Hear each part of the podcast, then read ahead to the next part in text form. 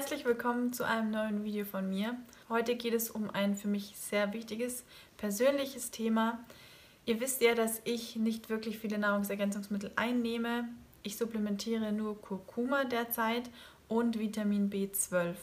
Und wie die Überschrift schon verrät, geht es hier in diesem Video um Vitamin B12. Und ich drehe dieses Video heute in diesem Sinne, dass bereits schon teilweise zu oft vergessen wird, wie essentiell Vitamin B12 für unseren Organismus eigentlich ist, für unseren Stoffwechsel und gerade auch für die, die sich vegan oder vegetarisch ernähren, aber eben nicht nur für die, die sich vegan und vegetarisch ernähren, weil Vitamin B12 bei über 10.000 Funktionen in unserem Körper beteiligt ist. Was aber die pflanzliche Ernährung mit einem Vitamin B12 Mangel auf sich haben kann. Dazu komme ich später im Video.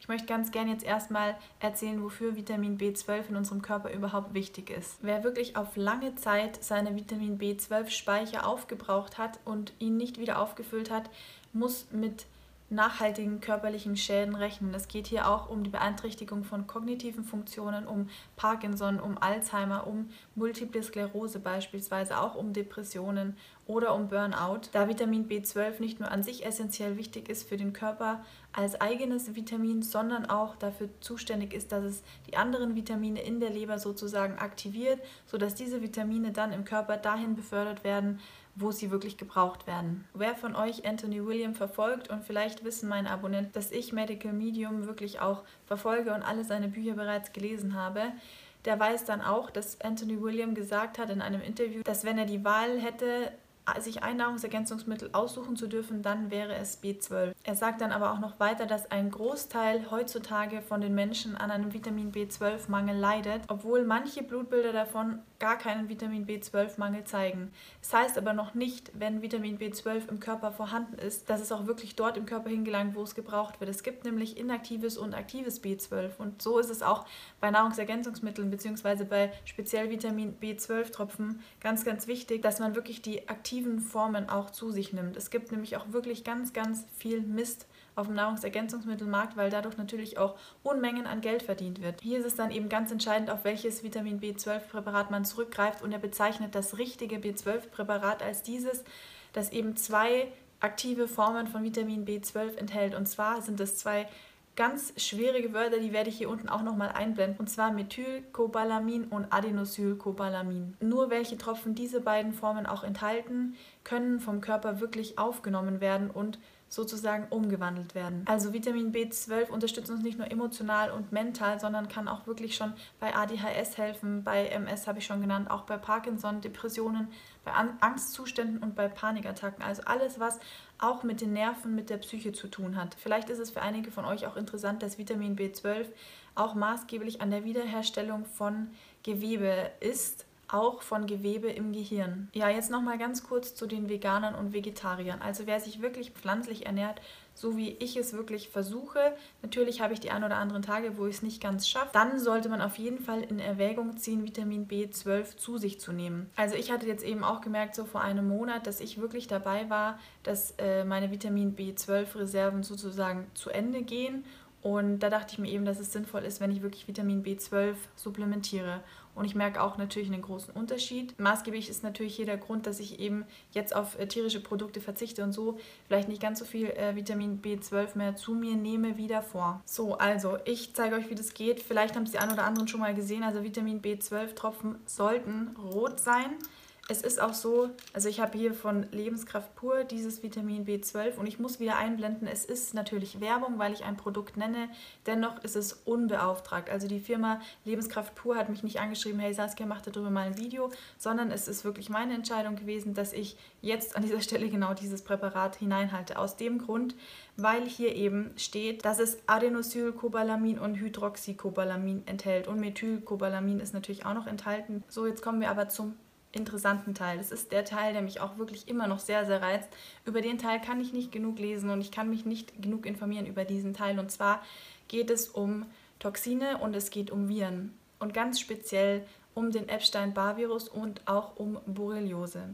Also es ist ja wirklich so, dass chronische Krankheiten, chronische Belastungsstörungen und chronische Symptome, die einfach nicht mehr weggehen möchten, durch also maßgeblich durch Viren in Verbindung mit Toxinen sozusagen entstehen. Ich erwähne an dieser Stelle auch noch Herpes zoster, das ist natürlich auch damit inbegriffen. Und es ist so, dass Vitamin B12 helfen kann, die Zellen vor Viren zu schützen. Und das finde ich ganz, ganz wichtig. Und ich finde es auch wirklich super, super wichtig, dass einem das bewusst ist, dass es Möglichkeiten gibt, sich vor Viren und Toxinen zu schützen, weil wir wirklich heute alle Viren und Toxinen ausgesetzt sind. Und Stichwort Immunsystem, genau B12 hilft natürlich auch noch, das Immunsystem zu unterstützen, insofern, dass es eben die Zellen vor Viren und vor Toxinen schützen kann. Dazu kommt auch noch, was mir gerade einfällt, dass ein Mangel an Vitamin B12 den Homozysteinspiegel im Körper ansteigen lässt. Und ähm, es heißt, je höher, der, äh, je höher der Homozysteinspiegel im Körper ist, desto anfälliger ist der Körper auch wirklich für Entzündungen. So, jetzt zum Ende dieses Videos möchte ich gerne noch ganz kurz Mangelerscheinungen bzw. Symptome, die sich eben durch Mängel ähm, ergeben, zeigen bzw. euch so ein bisschen aufzählen. Also es geht in erster Linie eigentlich, also deshalb beschäftige ich mich mit diesem Thema intensiv, um unerklärliche Schmerzen. Hatte ich auch neun Jahre lang und bei mir waren es ja auch in gewisser Weise Nervenschmerzen. Und dadurch, dass eben die Nervenzellen auch geschützt werden können durch Vitamin B12, können Schmerzen, unerklärliche Schmerzen sich nach und nach zurückbilden. Natürlich dauert es auch seine Zeit, aber innerhalb von so ein paar Wochen sollte man dann eigentlich generell schon eine Linderung verspüren. Dazu kommen dann Symptome wie Reizbarkeit, Anfälligkeit, Infektanfälligkeit, ähm, eine Neigung zu Depressionen, Schläfrigkeit, Müdigkeit, Unmotiviertheit, Appetitlosigkeit. Es sind natürlich alles Symptome, die man auf wirklich ganz, ganz viele Krankheiten auch noch zurückführen kann oder könnte, auch auf Übersäuerung.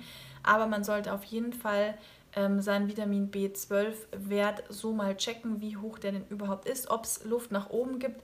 Wichtig ist natürlich zu sagen, ähm, dass man im Hinterkopf beachten sollte, wenn der Wert so im, im, im normalen, durchschnittlichen Bereich ist, dass man sich vielleicht fragt, äh, wie ernähre ich mich, nehme ich genug Vitamin B12 zu mir oder habe ich irgendwelche Symptome, die vielleicht doch auf einen Mangel hinweisen könnten und dass wenn man wirklich Vitamin B12 supplementiert und zu sich nimmt, dass ähm, ein Überschuss oder eine Überdosis eigentlich gar nicht möglich ist. Natürlich steht auch hier auf diesem Vitamin B12-Komplex drauf, bitte nicht mehr als fünf Tropfen am Tag nehmen.